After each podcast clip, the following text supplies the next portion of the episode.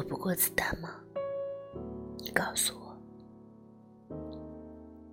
我是自愿不躲的。为什么？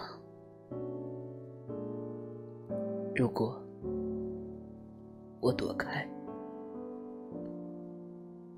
你就会被射中。我还以为你走了。你打算在我走之后就那样嚎啕大哭吗？谁会做那种打算？只是眼泪流下来，自然就哭了。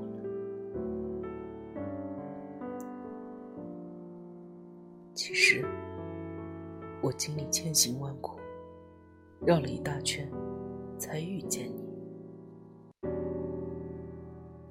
别怕，有情人终成眷属。